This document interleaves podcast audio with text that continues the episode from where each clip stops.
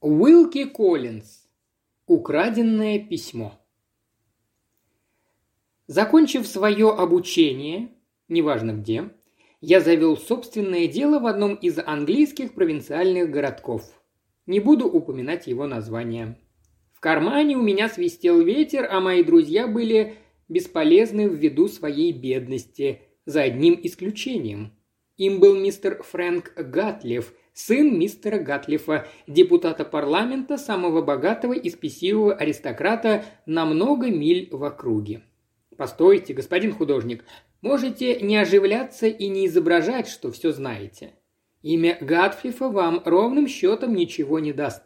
Я не собираюсь связывать себя или кого-нибудь еще, называя подлинные имена. Выбрал первые, какие пришли в голову. Ну, Фрэнк был моим добрым другом, готовым в любой момент помочь. Мне посчастливилось оказать ему небольшую услугу. Это было, когда Фрэнк еще учился в колледже. Вернувшись оттуда, он некоторое время пробыл дома, и по всей округе распространился слух, что он влюблен в гувернантку своей сестры и собирается на ней жениться. Что? Опять, господин художник? Вы хотите сказать ее имя, не правда ли?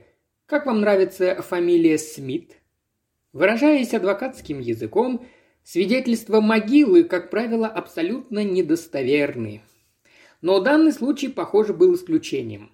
Фрэнк сам сказал мне, что действительно влюблен и поклялся честью. Бессмысленное выражение, любимое такими, как он, юнцами. То полон непреклонной решимости жениться на гувернантке Смит. «Милая, добрая девочка», называл он ее – но я не сентиментален, и я буду называть ее гувернантка Смит. Ну а отец Фрэнка, будучи надменным, как Люцифер, сказал нет этому безумному, с его точки зрения, предприятию. Он был практичный человек, этот старый Гатлев, и поступил чисто по-деловому. Он уволил девицу с превосходной характеристикой, дорогим прощальным подарком и стал подыскивать Фрэнку занятия. Тем временем Фрэнк сбежал в Лондон за девушкой, у которой не было никого, кроме тетки, сестры отца. А эта Мигера запретила бедному влюбленному входить в ее дом без разрешения старого сквайра. Фрэнк написал отцу, что либо женится на девушке, как только достигнет совершеннолетия, либо покончит жизнь самоубийством.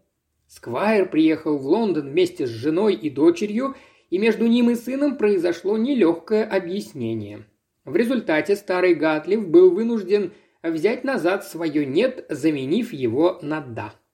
Сомневаюсь, поступил бы он так, если бы не одна счастливая случайность. Оказалось, что отец гувернантки был из хорошей семьи, практически равной семье Гатлифов. Выйдя в отставку, он попробовал себя в деле виноторговца, но потерпел крах и умер. Вскоре за ним последовала и его жена. Сквайр ни за что не стал бы наводить справок, если бы не тетка, которая вела себя, как выразился старый Гатлев, как истинная леди, захлопнув перед Фрэнком дверь. Короче говоря, все довольно хорошо устроилось. Был уже назначен день бракосочетания, и объявление об этом и все такое прочее помещено в газете «Графство». Дополнялась эта информация биографии отца девушки, и дабы предостеречь общество от нежелательных слухов, обширным пассажем о его родословной и длинным описанием службы в армии. Но заметьте, ни слова не было сказано о его деятельности в качестве виноторговца. О нет, ни слова об этом. Я узнал это из уст самого Фрэнка. Он-то ни капельки не гордился своим тестем. В один прекрасный день, когда я встретил молодых на прогулке, Фрэнк представил меня своей будущей жене и поинтересовался, не считаю ли я его счастливейшим из смертных. Отпираться я не собирался и сразу признался в этом. Девушка была из тех, какие мне нравятся. Росту, насколько мне не изменяет память, 5 футов 4 дюйма. Стройная, гибкая фигура, которую, наверное, никогда не затягивали в корсет.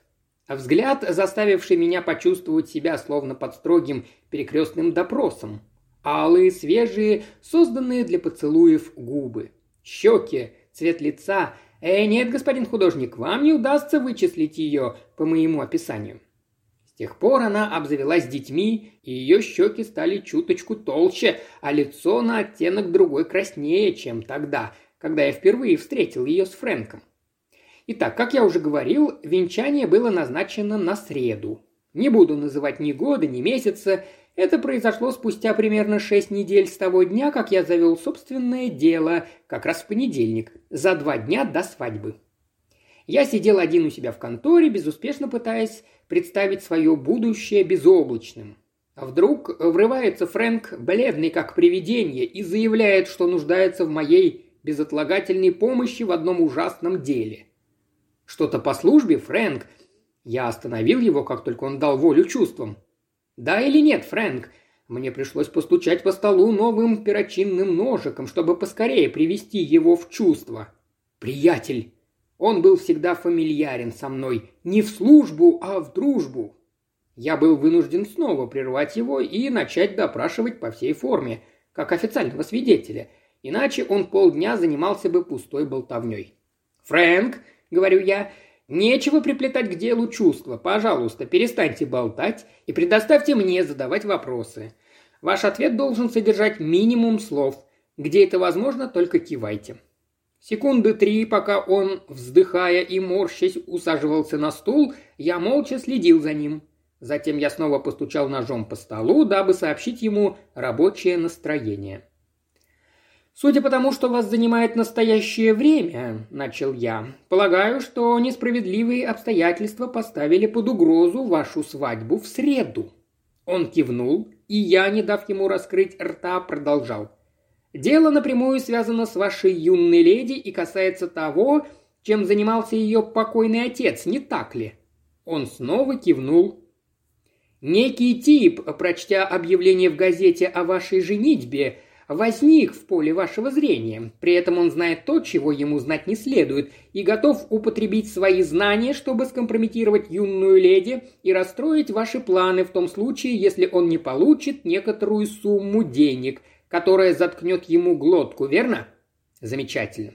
Прежде всего, Фрэнк, повторите мне, что юная леди говорила о занятиях ее покойного отца? Как вы сами это узнали?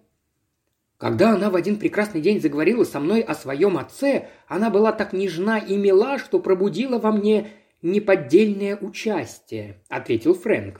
Среди прочего, я спросил ее, что послужило причиной его смерти. Девочке казалось, что в первую очередь это были моральные страдания. Она добавила, что причиной их была ужасная тайна, которую она и ее мать держали в секрете ото всех, но которую не может хранить от меня. Бедная девочка не хотела начинать семейную жизнь, имея от меня секреты. Здесь Фрэнк опять стал сентиментален, и я вновь прервал его при помощи перочинного ножа.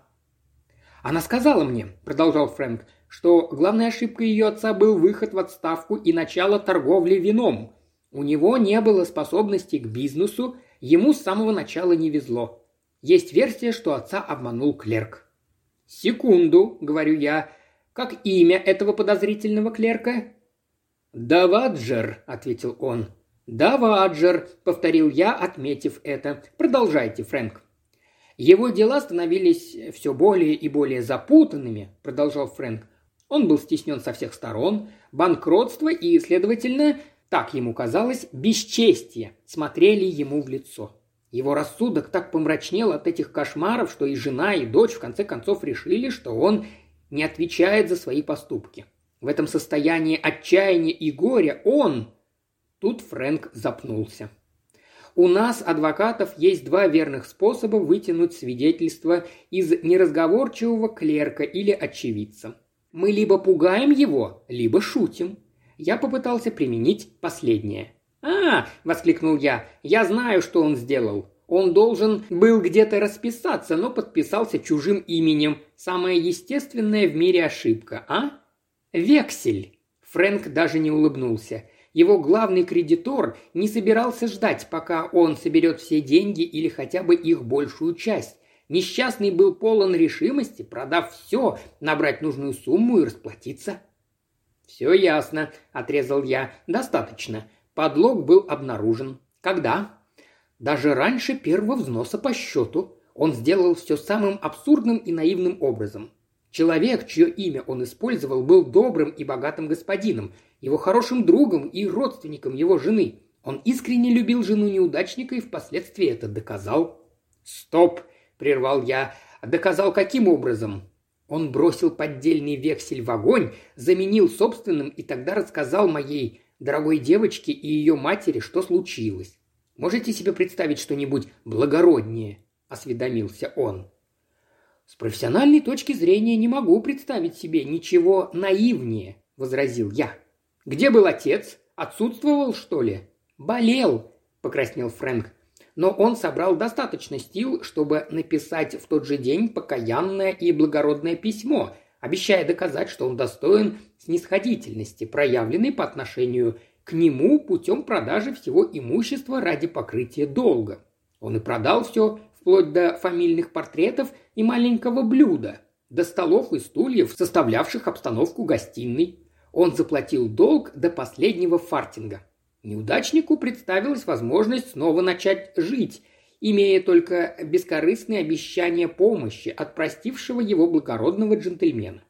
Но было слишком поздно. Проступок, виной которому была поспешность, хоть и был заглажен, все равно терзал его душу. Он стал одержим идеей, что опустился даже в глазах жены и дочери и... «Умер», – перебил я. «Да-да, знаем. Вернемся на минуту к покаянному и благодарному письму, которое написал несчастный. Мой опыт, Фрэнк, подсказывает мне, что если бы все сжигали свои письма, половина судей в стране могли бы уйти в отставку. Вы не знаете, содержало ли наше письмо что-нибудь вроде признания в подлоге?» «Разумеется», — ответил он. «Мог ли он без этого по-настоящему выразить свое раскаяние?» «Элементарно, будь он адвокатом», — сказал я. «Но это не важно. Теперь я хочу сделать одно предположение, возможно, безрассудное. Заблуждаюсь ли я, предполагая, что это письмо было украдено, и притом, вероятно, мистером Даваджером?» «Это как раз то, что я старался дать вам понять», — воскликнул Фрэнк. «Каким образом он сообщил вам этот интересный факт?» «Он не посмел прийти ко мне, негодяй». «Ага, значит, сама молодая леди, а он не дурак, этот Даваджер». «Сегодня рано утром, когда она гуляла в парке», — продолжал Фрэнк, — у него хватило наглости догнать ее. Он сказал, что последние дни ждал удобного случая для деловой беседы. Затем он показал ей, только показал, письмо ее злополучного отца. Всучил ей другое письмо, адресованное мне, поклонился и ушел, оставив ее полумертвой от удивления и ужаса. «Если бы я только был там!» – воскликнул мой друг с угрожающим видом, сжимая кулаки. «Самая большая удача, что вас не было», — говорю я. «Вы захватили с собой то письмо?» И Фрэнк вручил мне листок. Письмо было таким забавным и коротким, что я до сих пор помню каждое слово. Оно начиналось так. Фрэнсису Гатлифу, младшему Сквайру. «Сэр, у меня есть чрезвычайно интересный документ. Цена 500 фунтов. Юная леди, на которой вы собираетесь жениться в среду, проинформирует вас о природе документа и заверит в его подлинности. Если вы откажетесь от сделки, я пошлю копию в местную газету, а во вторник нанесу почтительный визит вашему многоуважаемому отцу. Прибыв сюда по делам, я остановился в семейном отеле, известный как Герб Гатлифов, ваш покорный слуга Альфред Даваджер. «Не глупый малый», — сказал я, убирая письмо в ящик стола. «Не глупый!» – вскричал Фрэнк. «Его за подобные подлости надо высечь хлыстом. Хотел бы я сделать это сам. Моя дорогая девочка заставила пообещать ей пойти прежде всего к вам, еще до того, как поведала о происшедшем». «Это одно из самых мудрых ваших обещаний», – отозвался я. «Мы не имеем права спугнуть этого малого или сделать с ним что-то подобное. Как по-вашему, если предположить, что ваш почтенный отец начнет настаивать на разрыве помолвки, увидев письмо, будет ли это откровенный поклеп?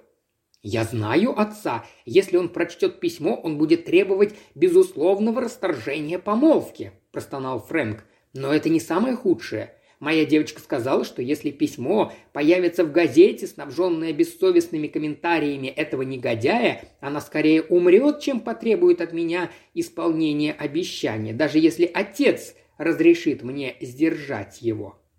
После этих слов Его глаза увлажнились.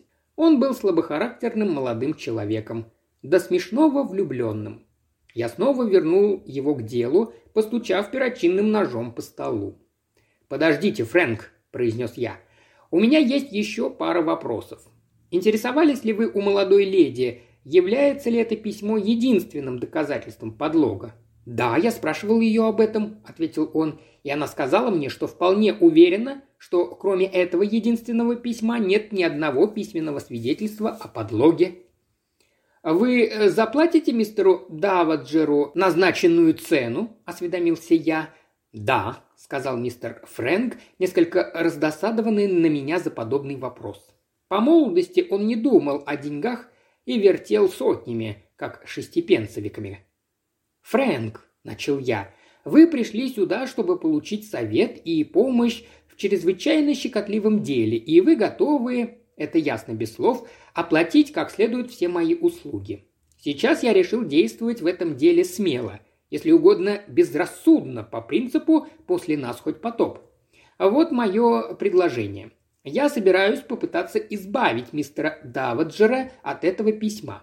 Если мне не повезет ко второй половине завтрашнего дня, вы вручите ему деньги, а я ничего не беру с вас за профессиональные услуги. Если мне повезет, я вручаю вам письмо вместо мистера Даваджера, и вы передадите мне деньги вместо того, чтобы передать их ему. В этом есть некоторый риск для меня, но я готов на него пойти. А вы все равно должны будете только 500 фунтов. Что вы скажете о моем плане? Да, Фрэнк, или нет?» «Прекратите говорить глупости!» – взвился Фрэнк. «Вы прекрасно знаете, что да, десять тысяч раз. Только ваши деньги будут заработаны и...» «И вы будете чрезвычайно рады заплатить их мне. Чудесно. А теперь идите домой, успокойте вашу юную леди, не давайте Даваджеру увидеться с вами, не волнуйтесь, предоставьте все мне, и чувствуйте себя так, будто никакое письмо на свете не может помешать вашей судьбе в среду». С этими словами я проводил его из конторы, потому что хотел остаться один и обдумать план дальнейших действий. Прежде всего, конечно, необходимо было взглянуть на неприятеля. Я сообщил мистеру Даваджеру, что мне в конфиденциальном порядке поручено уладить одно дельце между ним и другим малым. Никаких имен. Моим другом, я просил его зайти ко мне, как только он сможет. Мистер Даваджер ответил почти сразу. Он обещал прийти между шестью и семью часами вечера. Ничего не оставалось, кроме как набраться терпения, да еще отдать некоторые распоряжения до прихода посетителя своему юному помощнику Тому. Никогда не было и вряд ли когда-нибудь еще будет такой смышленный четырнадцатилетний мальчуган, как мой Том. Шпион для слежки за мистером Даваджером был, разумеется, предметом первой необходимости в подобном месте. Том был самым маленьким, быстрым, незаметным, умным и скрытным пареньком из всех, кто когда-либо следовал по пятам джентльмена, умудряясь при этом не попадаться ему на глаза. Я договорился с ним, что он исчезнет перед приходом мистера Даваджера и будет ждать моего звонка, когда мой гость соберется уходить. Если я позвоню дважды, он просто проводит посетителя до дверей. Если я позвоню один раз, он, оставаясь незамеченным, будет следовать за джентльменом всюду до тех пор, пока тот не вернется в гостиницу. Больше от меня не требовалось никаких приготовлений, и я стал ждать, решив отдать себя на волю случая. Около четверти седьмого мой джентльмен явился. Во время адвокатской практики иногда происходят примечательные столкновения с уродливыми, подлыми и грязными людьми. Но до сих пор самым уродливым и грязным подлецом, которого я видел, является Альфред Даваджер. У него были сальные седые волосы, рябое лицо, низкий лоб, толстый живот, сиплый голос и тощие ноги. Оба глаза были налиты кровью, причем один неподвижен. От него пахло спиртным, в зубах он держал зубочистку. «Как поживаете? Я уже пообедал», — сообщил он, зажег сигару, сел, закинув ногу на ногу и подмигнул мне. Сначала я попытался подольститься к нему и таким образом раскусить, но это ничего не давало. Я спросил, игриво улыбаясь, как к нему попало письмо. Он мне ответил только, что служил лично у его автора, а нюх на денежки у него с детства. Я сказал ему несколько комплиментов, но он был не из тех, кто покупается на лесть. Я пытался вывести его из равновесия колкими замечаниями, но он сохранял полнейшую невозмутимость. В конце концов, я попытался применить свое последнее средство – напугать его. «Прежде чем мы заговорим о деньгах», – начал я, – «разрешите мне кое-что предложить, мистер Даваджер. Вы имеете перед мистером Фрэнсисом Гатлифом то преимущество, что можете помешать его женитьбе. Теперь представьте, что у меня в кармане лежит ордер прокурора на ваш арест. Представьте, что в соседней комнате находится констебль. Представьте, что завтра, то есть за день до женитьбы, я привлекаю вас к ответственности по обвинению в попытке вымогательства и ходатайствую о задержании на сутки для сбора улик. Представьте, что вы, как подозрительный приезжий, не найдете в городе никого, кто бы дал за вас поручительство. Представьте... Подождите секунду, перебил мистер Даваджер. И представьте, что я не самый наивный дурак на земле. Представьте, что у меня нет с собой письма. Представьте, что я передал где-то в городе кому-то какой-то конверт. Представьте, что в этом конверте лежит наше письмо, адресованное старому Гатлифу бок о бок с копией, предназначенной для издателя местной газеты. Представьте, что моему другу поручено вскрыть конверт и разослать письма, если я сегодня вечером не приду, чтобы забрать их. Короче, дорогой сэр, представьте, что вы родились вчера, а я нет», – закончил мистер Даваджер и снова подмигнул мне. Это меня не удивило, и я надеялся, что письмо при нем – Однако я постарался выглядеть ошеломленным и готовым уступить. Мы договорились завершить дело продажей письма. Я составил документ, который он подписал. Он не хуже моего знал, что документ ерунда, и высказал предположение, что я поступаю так, только чтобы увеличить счет моего клиента. На этот раз он ошибался. Деньги Фрэнка были тут ни при чем. Необходимо было выиграть время. Документ служил мне предлогом отложить выплату 500 фунтов до трех часов завтрашнего дня. Утро вторника, как сказал мистер Даваджер, он намерен был посвятить развлечению и спросил меня, что можно посмотреть в городе. После моих рассказов о местных достопримечательностях он кинул зубочистку в камин, зевнул и ушел. Я позвонил один раз и, подождав, пока посетитель минует окно, поискал глазами Тома. Мой бесценный мальчуган уже шагал по противоположной стороне улицы. Мистер Даваджер направился к рыночной площади. Том поспешил туда же. Через четверть часа он явился с ясными и исчерпывающими сведениями. Мистер Даваджер дошел до пивной. Она стояла за чертой города, на тропе, которая вела к верхней дороге. На скамье у пивной сидел какой-то тип с сигаретой. Он спросил «Все в порядке?» и передал письмо нашему приятелю, который ответил «Все в порядке» и вернулся в гостиницу. В холле он заказал горячий ром и сигары, а в комнату велел подать шлепанцы и разжечь там камин. Теперь мне ясно виделся мой путь, не очень далеко, но достаточно отчетливо. Скорее всего, до сегодняшнего вечера письмо будет спрятано в гербе Гатлифов. Дав Тому на чай, я поручил ему поторчать у дверей гостиницы, а когда устанет, освежиться в кондитерской напротив. Сколько влезет, но при этом не спускать глаз с дверей. Если мистер Даваджер выйдет или к нему явится приятель, Том должен будет дать мне знать. Еще я поручил ему передать маленькую записку старшей горничной, моему хорошему другу, с просьбой прийти ко мне в контору сегодня после работы по личному делу. Закончив с этими мелочами и имея в запасе около получаса, я прокоптил себе селедку в камине, смешал порцию джина с горячей водой и почувствовал себя необыкновенно счастливым. Когда пришла старшая горничная, я обнаружил, что, к счастью, мистер Даваджер довольно серьезно привлек ее внимание своим уродством и тем, что предложил ей поцеловать его.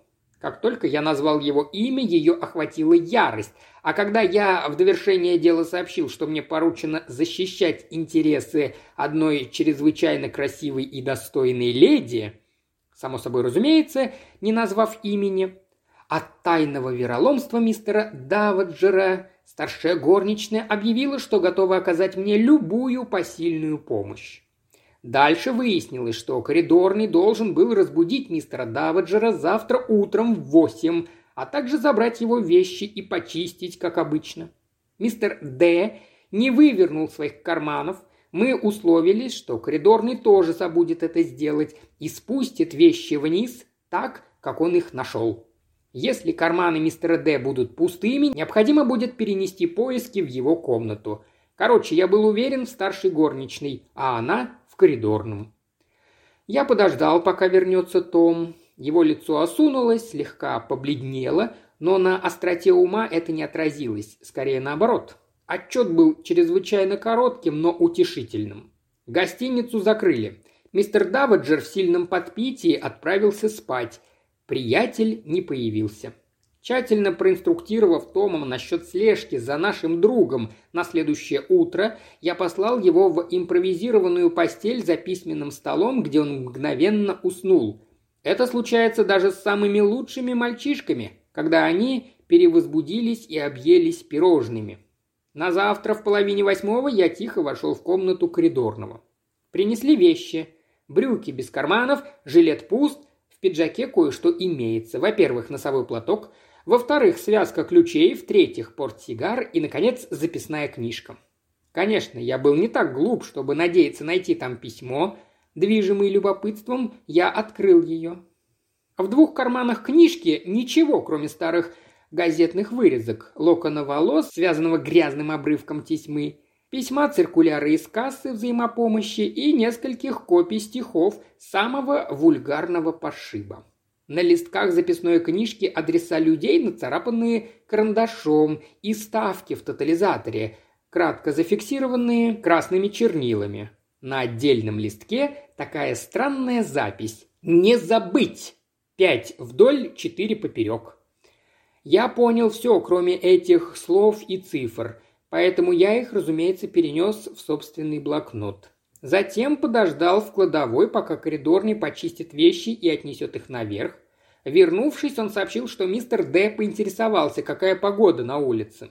Получив ответ, что хорошая, он заказал завтрак в девять и верховую лошадь к дверям в десять, чтобы поехать в аббатство Гримуит, одну из указанных мною вчера вечером достопримечательностей по соседству. «Я вернусь сюда в половине одиннадцатого», — сказал я старшей горничной. «Зачем?» — не поняла она. «Чтобы избавить вас от обязанности заправлять постель мистера Даваджера», — пояснил я. «Еще распоряжение?» – спросила она. «Да, одно», – ответил я. «Я хочу нанять на утро Сэма. Запишите в книгу заказов, что он должен быть у моей конторы к десяти». Если вы, что вполне вероятно, решили, что Сэм – это человек, вы ошибаетесь. Это пони. Я решил, что для здоровья Тома после пирожных будет полезна прогулка в жестком седле в сторону аббатства Гримуит. Еще что-нибудь – поинтересовалась старшая горничная. «Одно одолжение», – отозвался я. «Сильно ли помешает мой паренек Том, если он до десяти часов придет помочь чистить одежду и обувь, и при этом встанет вон у того окна, выходящего на лестницу?» «Отнюдь», – улыбнулась она. «Спасибо», – поблагодарил я и отправился к себе в контору.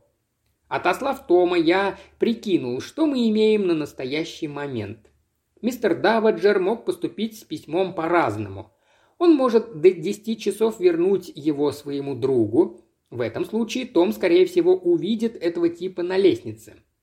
Он может прихватить его с собой, чтобы отдать кому-нибудь в городе. На этот случай Том готов был последовать за ним на Сэме. И, наконец, если он спрячет его в номере. У меня был ордер на обыск, подписанный мною самим с милостливого разрешения моего друга, старший горничный. Таким образом, к счастью, все нити были в моих руках. Только два момента беспокоили меня. Проклятый Цейтнат, который сам же и создал, потерпев неудачу в прежних поисках. И та странная пометка на записной книжке «Не забыть». Пять вдоль, четыре поперек. Цифры как цифры, но раз он боялся позабыть их, Следовательно, в них заключалось нечто важное. Спрашивается, что? Может быть, нечто связанное с ним самим? Предположим, пять футов вдоль. Такого размера не могут иметь ни пиджак, ни жилет, ни брюки, ни белье. Скажем, пять ярдов вдоль. Тем более невероятно, если только он не обматывается веревкой, на которой его, несомненно, скоро повесят. Значит, он сам тут ни при чем. Что, кроме этого, я считаю важным для Даваджера? Ничего, кроме письма. Может ли заметка быть связана с письмом? Допустим, да. Что тогда означает пять вдоль и четыре поперек? Что-то, что он носит с собой? Что-нибудь в номере? До этого момента я был вполне хладнокровен, но тут моему покою пришел конец. Том вернулся, сообщив, что Даваджер поехал в аббатство. Его друг не появлялся. Подробно проинструктировав мальчика, я отпустил его верхом на Сэмми и черканул ободряющую записку Фрэнку, дабы успокоить его. Старшая горничная дала знак, что все спокойно. Ни одна душа, кроме нее, не видела меня в отеле. Я вошел в номер и немедленно запер за собой дверь. Теперь дело стало даже проще в некотором отношении. Либо мистер Даваджер взял письмо с собой, либо оставил в каком-нибудь тайнике в номере. Может быть, вас несколько удивит, но я усомнился, что письмо там, потому что все, его чемодан, дорожный НССР, все ящики, комоды и шкафа было оставлено открытым. Я успел изучить своего клиента, и поэтому такая безалаберность с его стороны показалась мне очень подозрительной. Мистер Даваджер снял один из лучших номеров в гербе Гатлифов. Пол весь покрыт ковром, стены оклеены отличными обоями, кровать с пологом на четырех столбиках, первоклассная мебель. Начал я с обычного тщательного обыска и потратил на это бесшумное занятие больше часа. Затем я вытащил рулетку, которую прихватил с собой. Есть ли в этой комнате что-нибудь в дюймах, футах или ярдах, отвечающее на пять вдоль и четыре поперек? Ничего. Я сунул рулетку обратно в карман. Измерение ничего бы не дало. А есть ли тут что-нибудь, что можно не меряя посчитать пять раз в одну сторону и четыре в другую? Я убедил себя, что письмо именно в этой комнате, главным образом из-за нахлынувшего на меня беспокойства. А настроившись на это, я стал вбивать себе в голову, что странная пометка и есть ключ к тайнику. Просто больше у меня не было никакого направления для движения вперед. Что же можно в комнате насчитать, как пять вдоль? Не на обоих. Узором там служили решетки, увитые цветами, на фоне однотонной зеленой травы. Всего лишь четыре от стены до стены и только две от пола до потолка. Мебель. В этой комнате не было сразу пяти стульев или других элементов мебели. Может быть, кисточки бахромы, украшающие полог. Их было предостаточно. Я вскочил на покрывало кровати со своим перочинным ножиком в руках. Все несчастные кисточки, которые подходили под такой подсчет, я протыкал ножом, царапал ногтями и разминал в пальцах. Безрезультатно. А время шло. Господи, как бежало время. Я соскочил с кровати, так расстроенный неудачей, что почти забыл об осторожности. Когда мои ноги коснулись ковра, с него поднялось небольшое облачко пыли. «Эге», — подумал я, — «мой друг старшая горничная не очень-то заботится о ковре». И это в одном из лучших-то номеров. Ковер. Я залез на кровать и таращился на стены, но даже не взглянул на пол. Корчу из себя великого сыщика, а не способен посмотреть себе под ноги. Ковер. Теперь я был убежден. Фон ковра был коричневым, на нем через равные промежутки располагались букеты роз и пучки листьев. Я посчитал их. Десять вдоль комнаты и восемь поперек. Когда я отсчитал пять в одну сторону и четыре в другую, я оказался в центре ковра.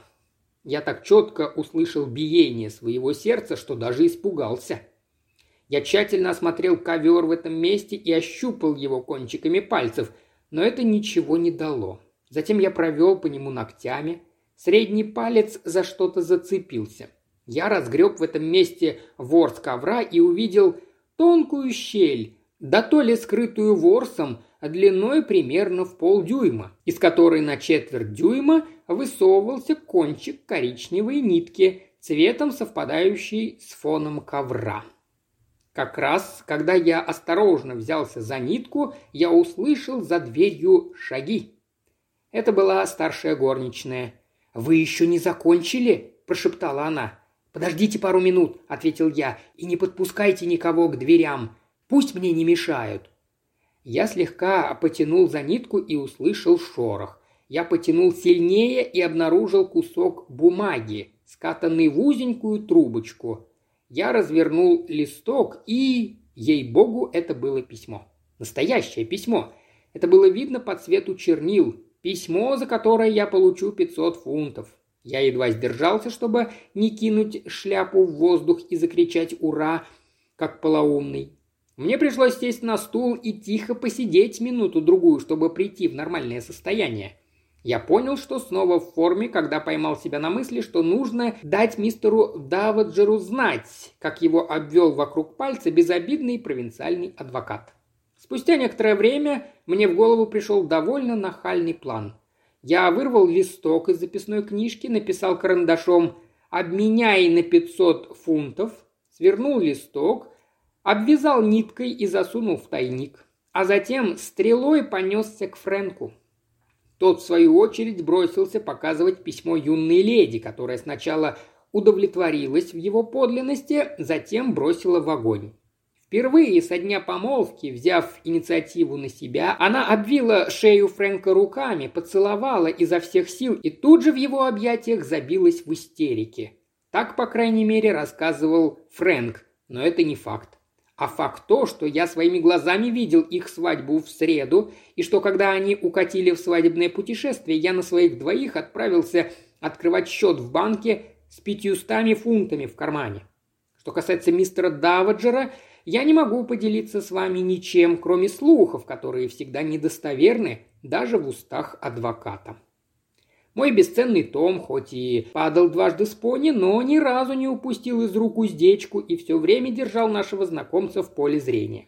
Но ему практически нечего было сказать, кроме того, что в пути мистер Даваджер остановился у пивной, перебросился парой слов со своим давишним другом и вручил ему нечто вроде клочка бумаги. Это без сомнения был ключ к тайнику на случай непредвиденных обстоятельств. Во всех прочих отношениях мистер Д съездил туда и обратно, как обычный турист. По словам Тома, он спешился у гостиницы около двух. В половине третьего я запер дверь конторы, повесил под дверной молоток табличку «Отсутствую до завтра» и отправился на остаток дня к своему другу, живущему в миле или двух от города. Как мне дали знать позднее, мистер Даваджер покинул гостиницу «Герб Гатлиф» в тот же день, в своей лучшей одежде и с самыми ценными вещами из НССР в карманах. Не могу утверждать, спрашивал ли он вообще свой счет, но то, что он его не оплатил, это точно. И тайник, оставленный Даваджером в спальне, отнюдь не покрывает стоимости проживания. Добавив к этим фрагментам, что мы с ним больше никогда не встречались, к счастью для меня, скажете вы, с тех пор, как я надул его, я исполню контракт, который подразумевался между мной, сделавшим заявление, и вами, принявшим его. Чувствуете? Я сказал, что это заявление перед тем, как начать, и говорю, что это заявление, закончив. Можете не доказывать, что это рассказ. А как продвигается мой портрет? Вы мне очень нравитесь, господин художник. Но если вы воспользовались моим сюжетом, чтобы увильнуть от работы, то я донесу на вас в магистрат. И это так же верно, как и то, что мы с вами тут сидим. Я много раз посещал дом моего странного заказчика, прежде чем добиться полного сходства. В конце концов, он остался недоволен моей работой. К счастью, магистрат одобрил портрет и оплатил его, когда тот был завершен. Мистер Бокшес, однако, заметил, что у членов магистра примитивные вкусы. Он не спорил о сходстве, но сказал, что я не намалевал и наполовину своего гонорара. До сегодняшнего дня, а он еще жив, он представляет меня любопытствующим приятелем только как художник, который обманул магистрат.